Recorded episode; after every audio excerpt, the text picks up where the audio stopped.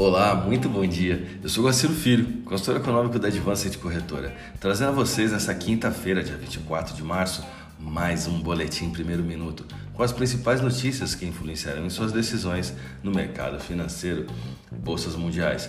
A bolsa de Xangai encerrou o dia com queda de 0,63%, enquanto a bolsa japonesa Nikkei alta de 0,25%. Mercado futuro norte-americano. Dow Jones Futuro alta de 0,41%, S&P 500 alta de 0,56%, Nasdaq alta de 0,72%, Europa DAX alta de 0,09%. O Brasil teve mais uma sessão de forte fluxo de entrada de capital estrangeiro nessa quarta-feira, dia 23, voltando a ser apoiado por papéis ligados a commodities, produtos cujos preços têm disparado desde a invasão da Ucrânia pela Rússia.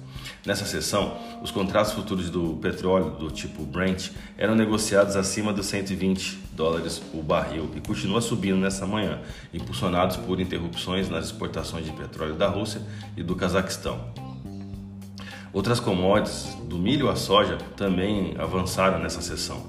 O dólar caiu mais de 1% frente ao real nesta quarta-feira, a caminho de registrar sua sexta queda diária seguida. Nas mínimas da sessão, a moeda norte-americana chegou a ser negociada abaixo dos R$ 4,85, além da disparada das commodities. Especialistas apontavam o patamar elevado da Selic, atualmente em 11,75%, como um fator adicional de impulso para a divisa brasileira. O dólar no modo vendedor se repetiu no último pregão, se desvalorizando frente a todas as divisas emergentes ligadas às commodities. Estamos falando da América Latina, onde o peso chileno, peso colombiano e sol peruano acumulam ganhos expressivos contra o dólar esse ano.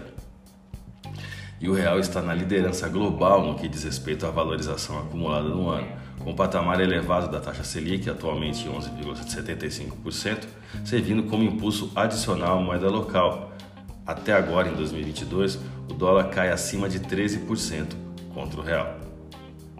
Especialistas explicam que juros altos por aqui aumentam a rentabilidade do mercado de renda fixa, tendendo a atrair mais recursos estrangeiros para o Brasil e, consequentemente, reduzindo o preço do dólar. O Banco Central do Brasil se adiantou em relação a outras autoridades monetárias no início do seu ciclo de aumentos de juros.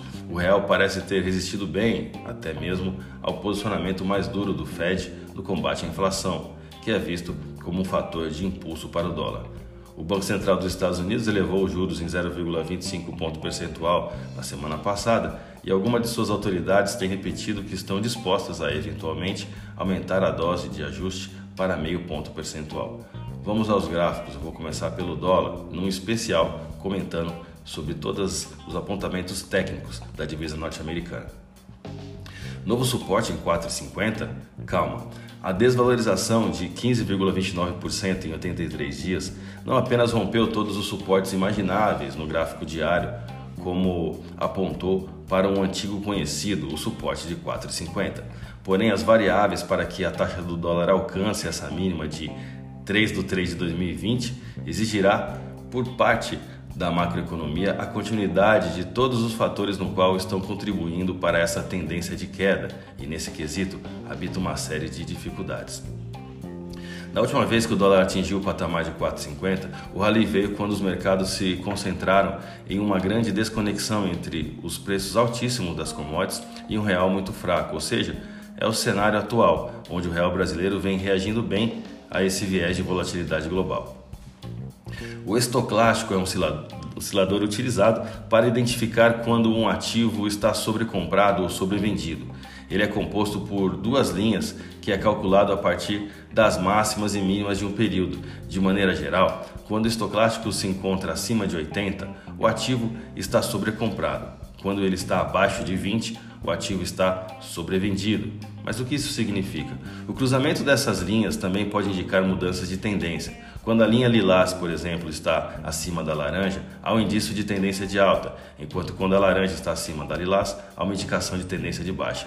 Analisando o estoque desse ativo, notamos a forte tendência de queda no período de 83 dias, no qual a divisa norte-americana se encontrou sobrevendida perante o real do Brasil. Porém, no momento, há um risco de cruzamento entre as linhas, o que seria um ponto de disputa entre compradores e vendedores, antes que qualquer movimento de correção perfeitamente normal e saudável ocorra.